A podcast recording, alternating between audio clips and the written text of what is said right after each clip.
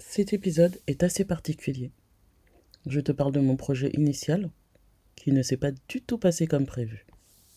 Finalement, après tout cela, aujourd'hui je suis révélatrice de potentiel. Si on m'avait dit il y a 15 ans que je finirais à mon compte, j'aurais eu beaucoup de mal à y croire. Alors si toi aussi tu te dis oh, mais rien ne va comme prévu, rien ne se passe comme c'était écrit, comme je l'avais décidé, juste laisse-toi porter. Apprends ce que tu dois apprendre, tire des leçons derrière euh, ce que tu traverses, ce que tu vis, et demande juste à être guidé. Suis la mouvance car finalement, on n'a de contrôle sur rien, seulement sur nos commandes passées au Créateur. Donc, focus sur comment tu veux te sentir en termes d'émotion, de ressenti. J'ai souhaité j'ai demandé de créer une entreprise qui permettrait d'impacter la vie des gens, qui permettrait d'aider les gens à être bien dans leur tête et leur basket. Et franchement, avec tout ce que j'ai vécu aujourd'hui, j'estime que je suis à la meilleure place, c'est-à-dire celle qui m'était adaptée. Et quand je commence mes séances, j'ai le smile parce que je kiffe ce que je fais. Et quand je ne serai plus dans ce mood, je changerai de métier et d'activité. Mais pour le moment, je suis là où je dois être. Et je te souhaite la même chose. Bonne écoute.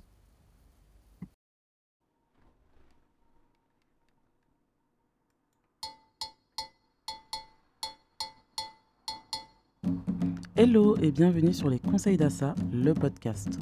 Je suis Assa Dioun, révélatrice de potentiel et fondatrice d'Itado Coaching.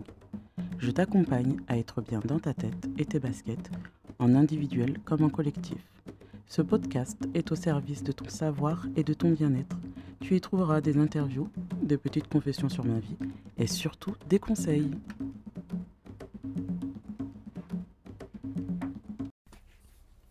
Hello et c'est parti pour l'épisode du jour. Rien ne s'est passé comme prévu. Alors pour ceux qui ne me connaissent pas, je suis la fondatrice d'Itado Coaching et mon accompagnement repose sur différents outils comme le coaching, l'hypnose, les guidances et encore plein d'autres outils. Si tu veux en savoir plus, je t'invite à tester la séance découverte et en plus elle est offerte elle nous permet de faire connaissance, de répondre à toutes tes questions et surtout de te proposer la prestation la plus adaptée à tes besoins. Allez, go pour le menu de jour. Rien ne s'est passé comme prévu. Aujourd'hui, je vais aborder euh, d'enseignante à angoissée, le fameux syndrome de l'imposteur. Allez simple pour le bled l'ennui total du CDI, la naissance d'ITA de coaching, encore un mois au bled, les phrases que l'on m'a dites, le rapport à l'argent, la pratique et les objectifs. Alors, pour ceux qui veulent en savoir un peu plus ou ce qui s'est passé avant, je vous invite à écouter l'épisode 1, Qui suis-je Donc, je reprends au de compétences à mes 24-25 ans après ma carrière d'enseignante. Euh, clairement, à 18-19 ans, j'étais à la fac. Bon, j'ai fait une première année de psychologie.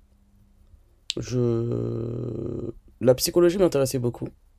J'étais parti rendre visite euh, à une copine euh, qui était en fac de psycho et j'avais grave, j'avais grave kiffé. Et je me suis dit, oh, ça a l'air trop bien et tout.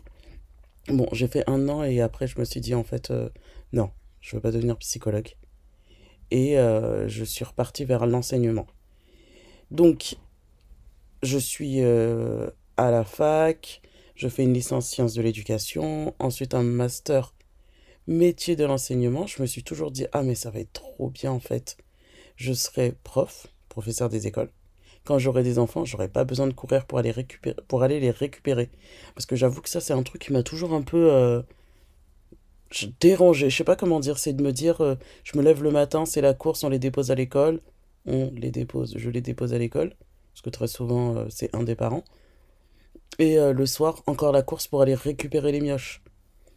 Et je me suis dit, mais déjà être prof, c'est genre juste un rêve d'enfant, après avoir joué très très très longtemps à la maîtresse, surtout que je me rappelle Quand on était petite, euh, mon père nous avait installé un gros tableau qu'il avait euh, fixé au mur, genre un tableau noir, et on avait des crèmes, et genre le tableau était grave grand.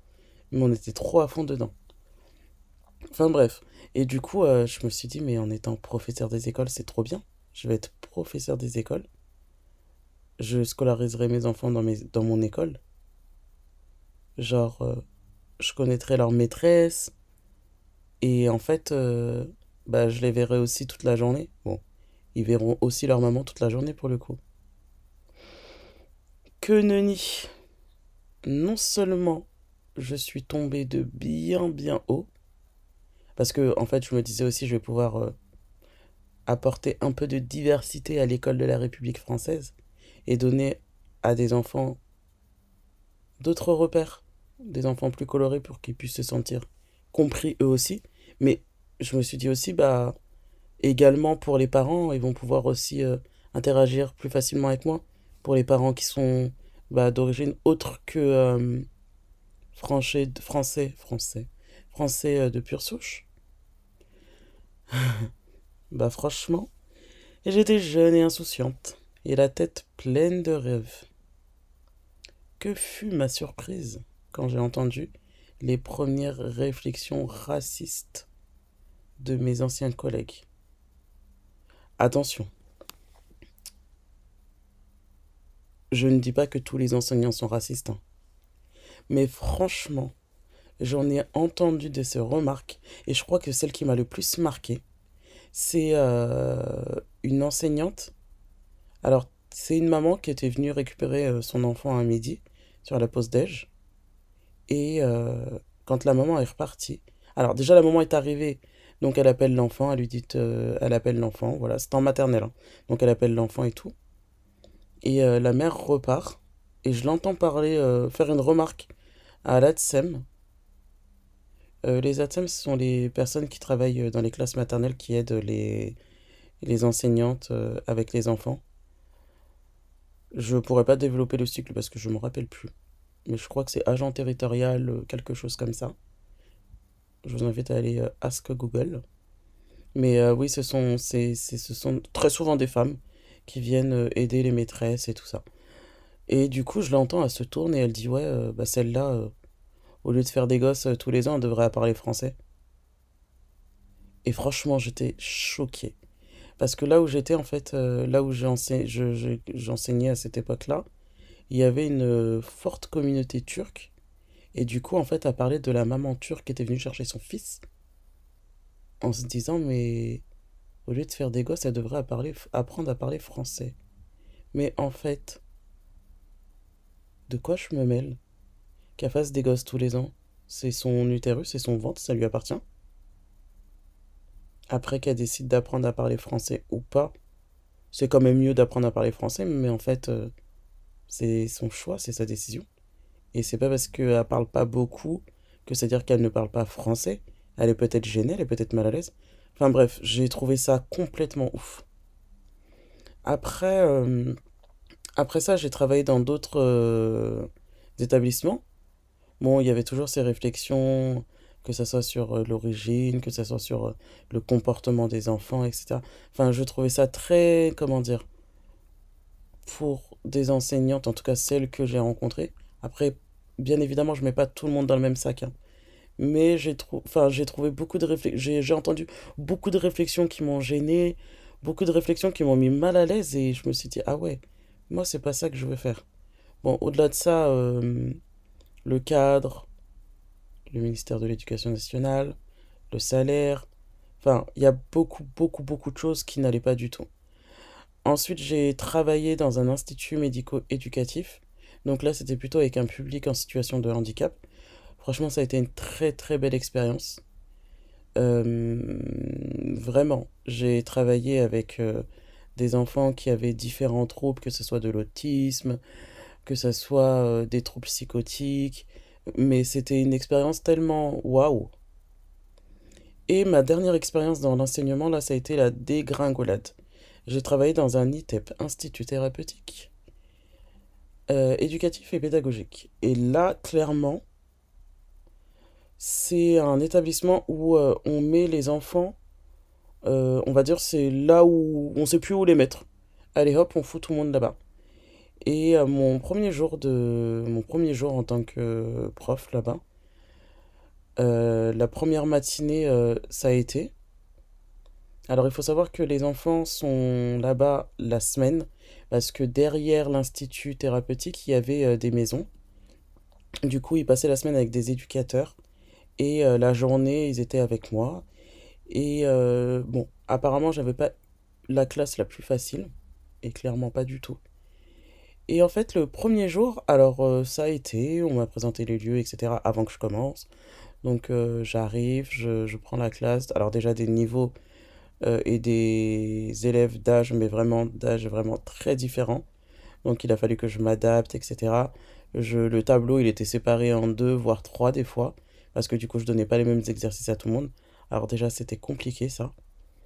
Et ensuite, euh, ils avaient aussi beaucoup de problématiques. Et ce qui ce qui m'a vraiment fait mal au cœur, c'est que toutes ces problématiques qu'avaient ces enfants, c'était pas des problématiques euh, en lien avec un handicap, en lien avec euh, une pathologie spécifique. Non, non, non.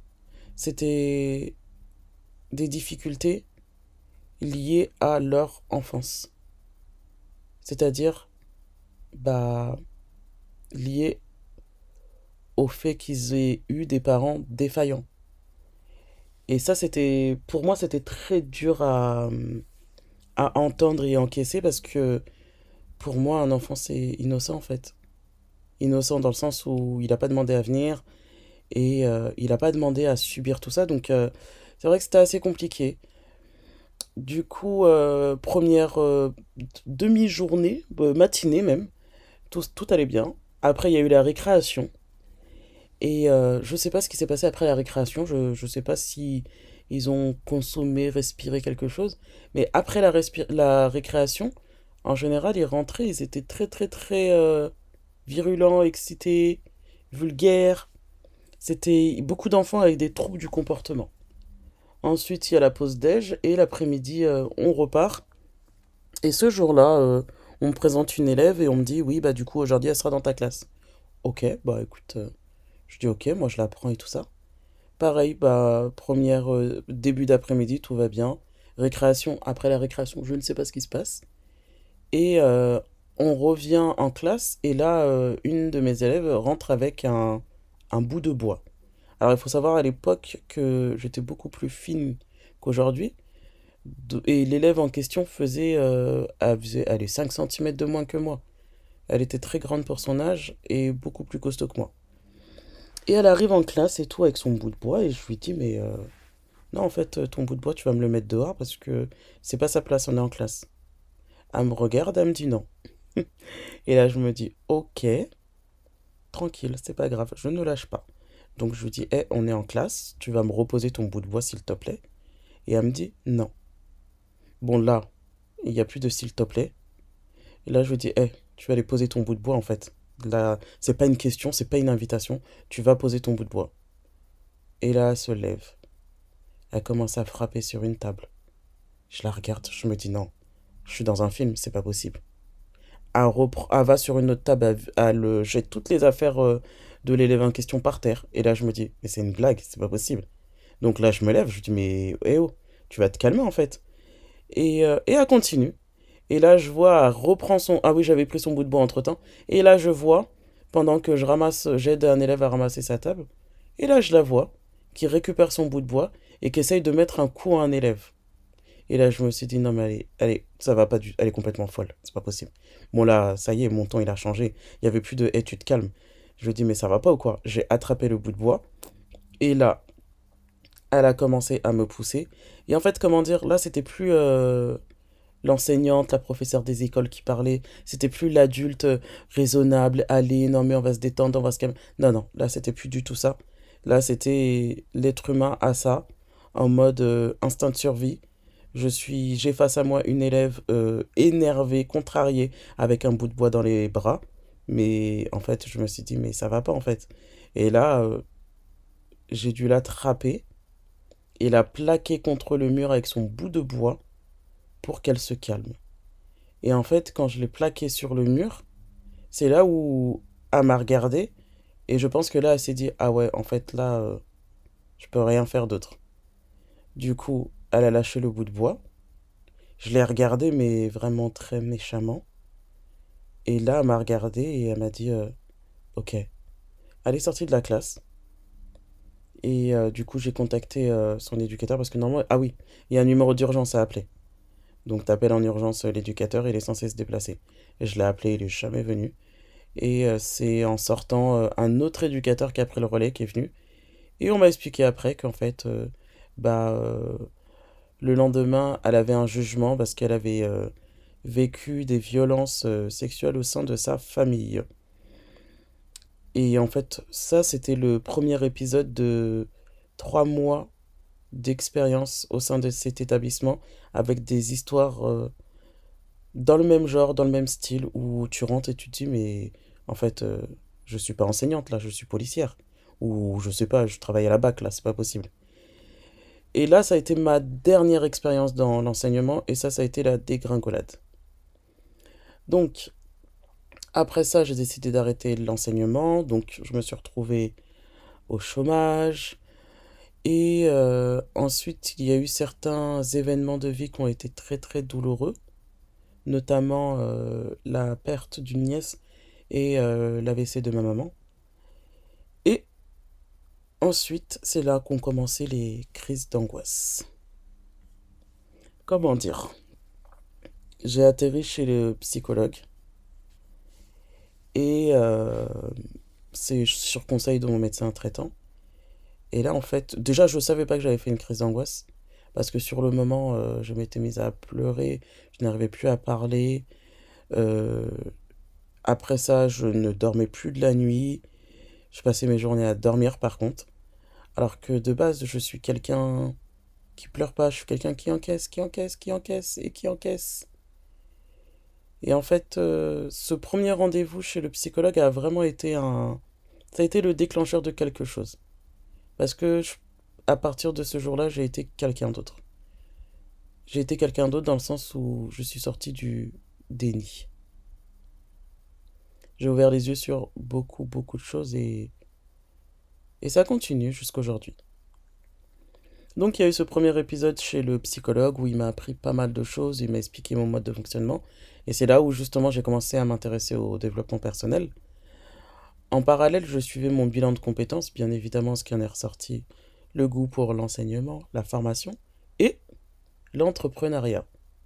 Et c'est là qu'est revenue la fameuse phrase euh, de ma mère où quand je lui ai dit mais je comprends pas goût pour l'entrepreneuriat. Et elle m'a dit mais quand tu étais petite tu disais tu voulais être ta propre chef.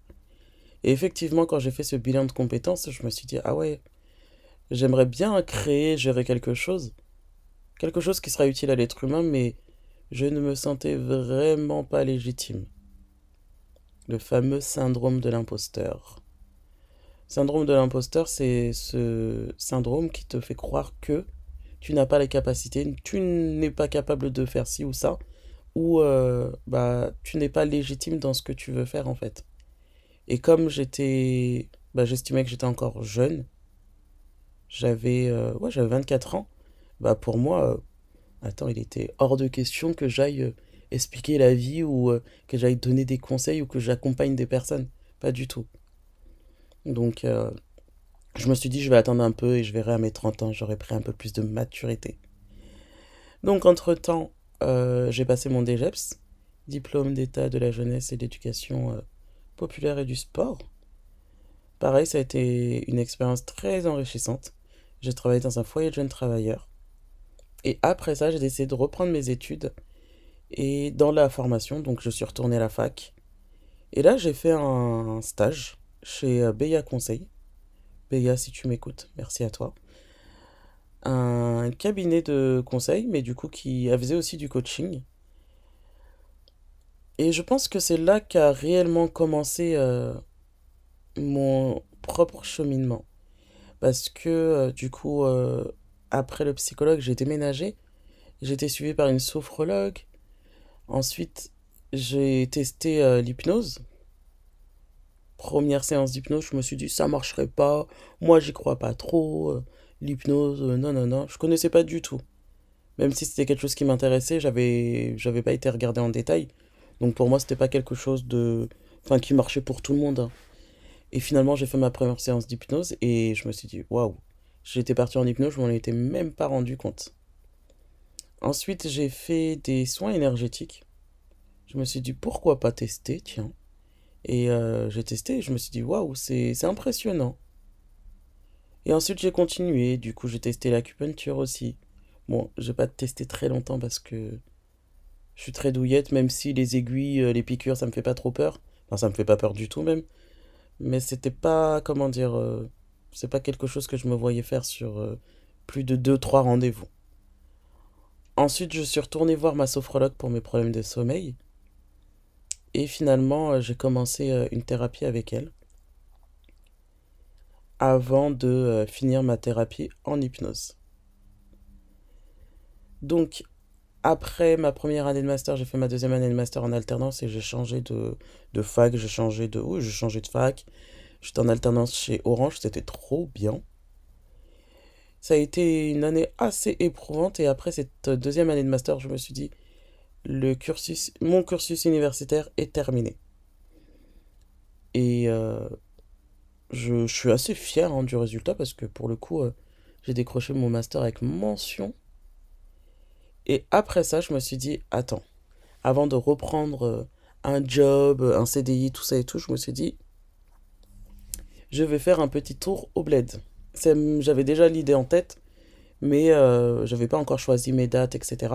Et finalement, en fait, à la fin de mon master, à la fin de ma soutenance, ça a été une année tellement éprouvante que je me suis dit, en fait, eh, je vais juste prendre un aller simple. Du coup, je suis parti fin novembre et je suis rentré euh, fin janvier, début février. Du coup, j'ai fait le Mali, j'ai été euh, au village de mon père, pas très loin de la frontière du Sénégal. Ensuite, j'ai été au Sénégal, je suis retourné au Mali, après j'ai été en Côte d'Ivoire et je suis retourné au Mali. Et ensuite, je suis rentré en France.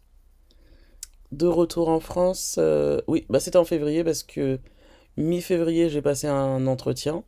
Ça a été très vite. J'ai passé deux entretiens, dont le deuxième euh, où on m'a prise. Et du coup, j'ai commencé à travailler. Et là, le CDI.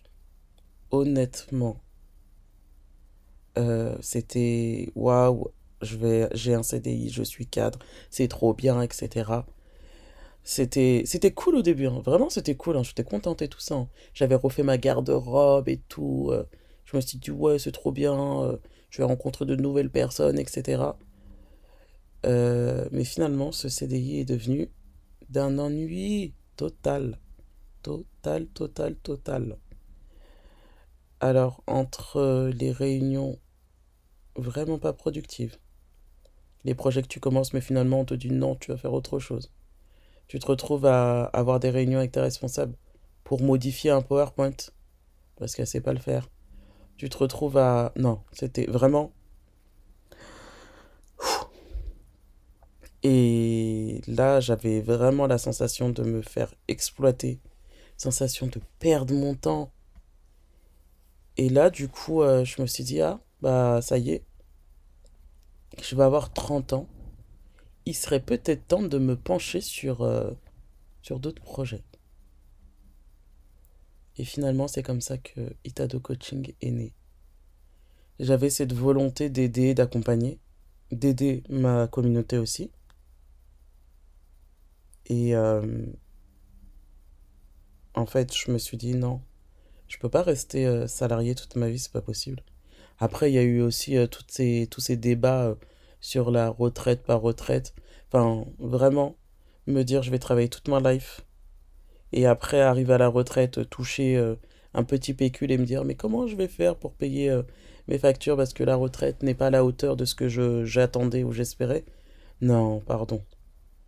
Je, je trouvais que c'était trop pour moi. Du coup, j'ai assisté à, à un atelier, le leadership au féminin, 25 janvier 2018. C'est une date euh, qui reste euh, gravée. Parce qu'en fait, c'est là où euh, je me suis dit, mais en fait, ouais, je pense que je suis prête. Enfin, je pense. Parce que j'étais pas très sereine. Mais vas-y, je, je pense que je suis prête à relever ce challenge. de me mettre à mon compte et de devenir entrepreneuse. Ensuite, j'ai repris contact avec... Enfin, j'étais resté en contact avec Béa Conseil, Béa de Béa Conseil. Et en fait, euh, j'ai à beaucoup d'ateliers avec elle. Et vraiment, tous ces ateliers m'ont permis de sortir de cette posture inconfortable du fameux syndrome de l'imposteur.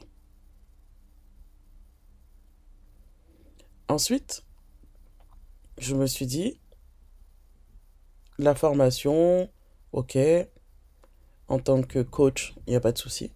Mais du coup, euh, en tant que chef d'entreprise, euh, il va falloir que je trouve une solution parce que quand on est thérapeute, très souvent, coach, etc., enfin, tout ce qui est dans les métiers d'aide et tout ça, on a quand même la main sur le cœur et euh, c'est assez difficile de pouvoir se dire, attends, je vais vendre mon aide. C'est bizarre quand même. En tout cas, à cette époque-là, ça me paraissait bizarre. Maintenant, je sais que c'est de la prestation de service. Euh, je le fais avec euh, mes tripes, mon amour et tout ça. Mais ça, ça reste quand même une prestation. Donc, euh, ce que j'ai fait, c'est que je me suis renseigné. À l'époque, c'était pas la BPI qui gérait ça, c'était un autre organisme, mais ça a été repris par la BPI. Et je regardais bah, les accompagnements qui étaient possibles, ce qui était possible pour les entrepreneurs. Et je suis tombé sur la BGE. Donc j'ai pris rendez-vous et franchement, j'ai rencontré euh, Isabelle qui était ma conseillère à l'époque à la BGE. Isabelle vraiment au top. Et en fait, quand je lui ai expliqué mon projet, euh, son, son retour, sa manière de me parler et de me dire, mais c'est un superbe beau projet. Waouh, ça m'a donné tellement de baume au cœur. Parce qu'en fait, c'était la première fois que j'expliquais mon projet à quelqu'un d'extérieur à mon entourage, que ce soit ami ou famille, et je me suis dit, ah ouais, super. Bon, quand on a commencé les rendez-vous et qu'elle a commencé à me parler de business model, de bilan prévisionnel, de études de marché, je l'ai regardé avec des yeux ronds comme des billes et je me suis dit, Hmm, ok, qu'est-ce qu'elle me raconte? Et c'est vrai que ces rendez-vous ont été super intéressants et j'ai appris énormément de choses et ça m'a permis aussi de pouvoir prendre cette posture de, bah, de dirigeant, de chef d'entreprise. J'ai passé beaucoup de temps hein, à étudier le marché, j'ai passé beaucoup de temps à réfléchir, à travailler sur le business model, à faire des recherches, etc. Et je me rappelle à cette époque-là, même mon père m'avait demandé euh, où j'étais parce que j'avais disparu. Et le fait de m'être posé, d'avoir pu faire tout ça, ça m'a permis d'y voir beaucoup plus clair, notamment concernant le lancement de mon activité. Après, j'ai intégré un incubateur, la couveuse de la BGE, avec des formations et tout ça. C'était super intéressant et très enrichissant. C'était très fatigant parce que du coup, j'étais salarié à mi-temps à côté et euh, je suivais les formations. Franchement, je sais pas à quelle énergie je fonctionnais à cette époque-là, mais j'étais vraiment déter, déter, déter. Je le suis toujours, mais quand je repense à mon rythme de vie à cette époque-là, non, j'étais grave chaude. Et euh, du coup, j'étais encore salarié, je continue le salariat, etc. Et je décide de prendre euh, un mois de vacances. Et là, deuxième retour, euh, un mois au bled. Ces un mois au bled ont été juste euh, ouf parce que avant de partir, je me suis dit, objectif, c'est créer mon flyer. J'ai pris plein de flyers de praticiens en bien-être et je me suis dit, ouais, ça va m'inspirer. Je regardais comment c'était écrit et tout ça. Il y en a où il y avait trop de texte, il y en a où, je sais pas, la qualité du papier, les photos, j'ai pas trop aimé. Et en fait, j'ai regardé et je me suis dit, ok, je vais faire le mien en fait. Qu'est-ce que je sais faire et qu'est-ce que j'aimerais faire avec qui j'ai envie de travailler? Qu'est-ce que je peux apporter aux gens? Et c'est de là que j'ai créé mon premier flyer, Itado Coaching. Et je l'ai, fait, je l'ai mis en forme sur Publisher. Je l'ai imprimé. Et du coup, j'ai commencé à le, à le distribuer. Et ensuite est arrivée ma première conférence. Et après, bah, ça a été très vite en fait. Conférence en conférence, d'événement en événement, premier client et tout ça. Et finalement, euh, je me rends compte que c'est passé à une vitesse. Et quand ça a commencé, je retiens les phrases qu'on m'a dit, mais c'était des phrases. euh, Sur le sais, j'écoutais, je me disais, ok, hmm, ouais, mais en fait, je fais ce que je veux. Et euh, parce que bah, du coup, le fait de s'investir dans son business fait que on a moins de temps pour d'autres sorties, etc. Donc c'est vrai que je me suis beaucoup éloigné de certains, certaines amies, enfin, potes, fréquentation à l'époque. Entre les réflexions, ouais, tu parles tout le temps de ton business. Euh, bah en fait, euh, pas tant que ça. Quand on me demande ce que je deviens, bah j'explique que je développe mon business. Alors les réflexions, mais pourquoi en fait tu veux faire ça alors que t'es cadre et que t'as un CDI? Mais en fait, euh, tu crois vraiment qu'il y a des gens qui vont venir euh, te raconter leur vie? Et en fait, toutes ces phrases, je me suis dit, mais je les ai prises et c'était juste un moteur en fait. Dans le sens où, bah, pour moi, c'était une motivation supplémentaire. Et ça m'a bien bien servi hein, finalement. Et après, je me suis aussi éga- également remise en question parce que je me suis dit, attends, c'est bizarre quand même. Ton pote, il te lance un business et ce sont les réflexions que tu les fais. Alors que moi, j'ai, une pote qui a lancé son business, mais j'étais tellement contente.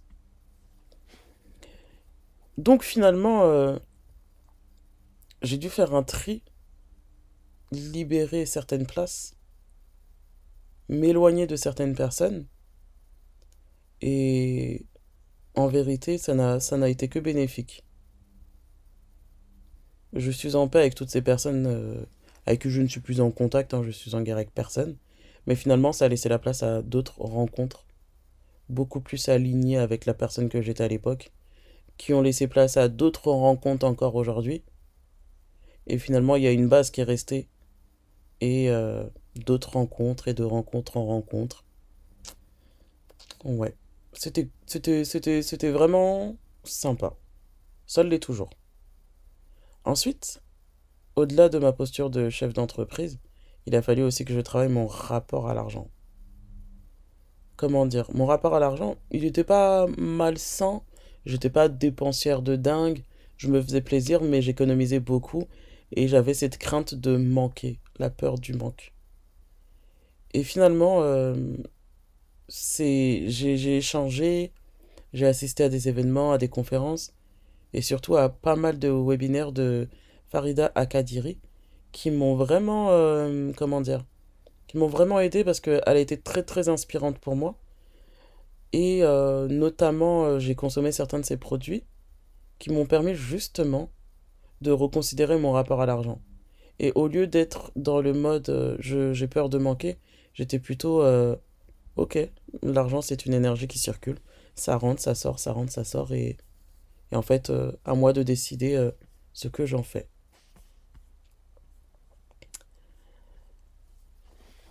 Ensuite, la pratique, les objectifs. J'ai des amis qui ont accepté de se faire accompagner en tant que cobaye. Merci à vous d'ailleurs. Et euh, mes anciens collègues aussi, à qui j'ai beaucoup partagé mes avancées, mes ambitions, mes projets, qui ont été d'un soutien euh, sans faille. Sarah, Patrick, Océane, Laure, Dylan. Désolé si j'en ai oublié certains. Sorry, vraiment sorry. Mais euh, oui. Même mon ancienne responsable, euh, Nelly, avec qui j'ai échangé euh, par rapport à mon projet aussi, qui ont suivi tous les épisodes de, de ma transition. Et en fait, le premier objectif, c'était euh, que euh, Itado Coaching soit un complément de revenu. Ensuite, au-delà du complément de revenu, bah, je me, je trouvais que ça prenait beaucoup de temps et je me suis dit, non, mais là, il va falloir que, je revoie mes tarifs. Si je veux en vivre, il va falloir changer ma manière de faire. Et là, j'ai fait appel euh, au service de Flo, Flo Pambou. Il faut qu'on avance. Merci à toi aussi. Et euh, cet accompagnement, en fait, il m'a vraiment permis de, de, de reconfigurer les choses. Parce que à cette époque-là, j'avais atteint un plafond de verre et je me suis dit, oui, comment je vais faire, etc. Mais en fait, euh, seul, on avance. Ouais, seul, on avance. Mais à plusieurs, on va plus vite. Ou on va plus loin. Non, seul, on va vite et à plusieurs, on va plus loin. Et effectivement, euh, c'est vraiment ça, c'est que avec euh, Flo, ça a été vraiment, euh, comment dire, une immersion dans la vente, dans la possibilité d'éclater ce plafond de verre. Et je l'ai éclaté ce plafond de verre. Et surtout, bah, surtout aussi une prise de confiance, d'assurance, de vraiment me dire, ok, au début je tâtonnais, mais là, ça y est, là c'est bon, on arrête de tâtonner, on sait ce qu'on veut et on y va et on, se donne les moyens pour. Donc vraiment, ça a été, euh, ça a été très intéressant. Donc, l'objectif après le complément de revenu, c'était le mi-temps. Et après, c'était bah salut, hein. Salut l'entreprise, salut le salariat. Et finalement, ça s'est fait euh, tout tranquillement. Tranquillement, parce que j'ai même pas vu, j'ai même pas vu, euh, bah hop, mon activité a monté d'un coup. J'ai même pas vu la transition. Et c'est surtout pendant le Covid où là, vraiment perte de sens par rapport au salariat.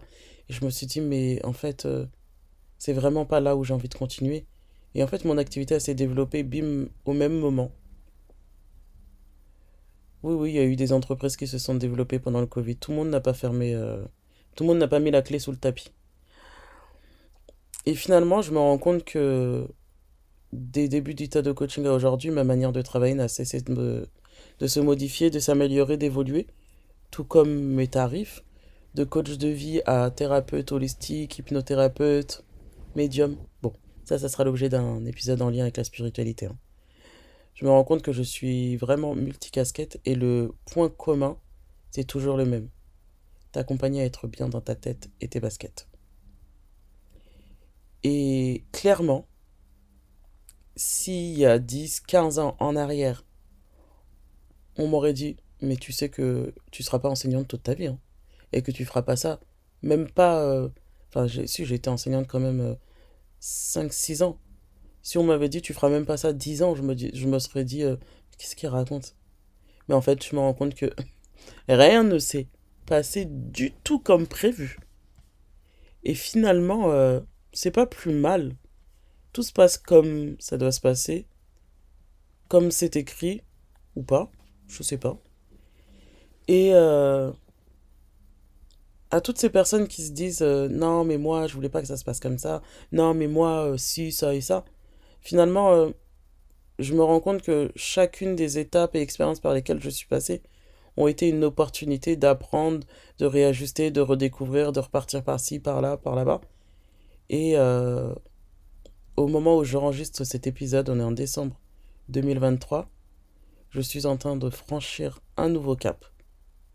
Et pareil, c'est pas quelque chose que j'avais prévu là tout de suite maintenant, mais let's go, l'opportunité s'est offerte et euh, go pour euh, franchir de nouveaux challenges comme j'aime bien le faire. Donc euh, voilà, voilà. Je vous en dirai plus dans un autre épisode sur les nouveaux challenges et le nouveau cap que j'ai franchi quand il sera franchi. Eh ben écoutez, ça sera tout pour aujourd'hui. Merci euh, pour l'écoute, merci d'être allé jusqu'au bout. Surtout si cet épisode t'a plu, ne le garde pas pour toi. Partage, like, commente, évalue. Tu peux également m'écrire sur Insta. Et pour tester la séance découverte offerte, tu as le lien en bas dans la description. Que la paix soit avec toi. Bye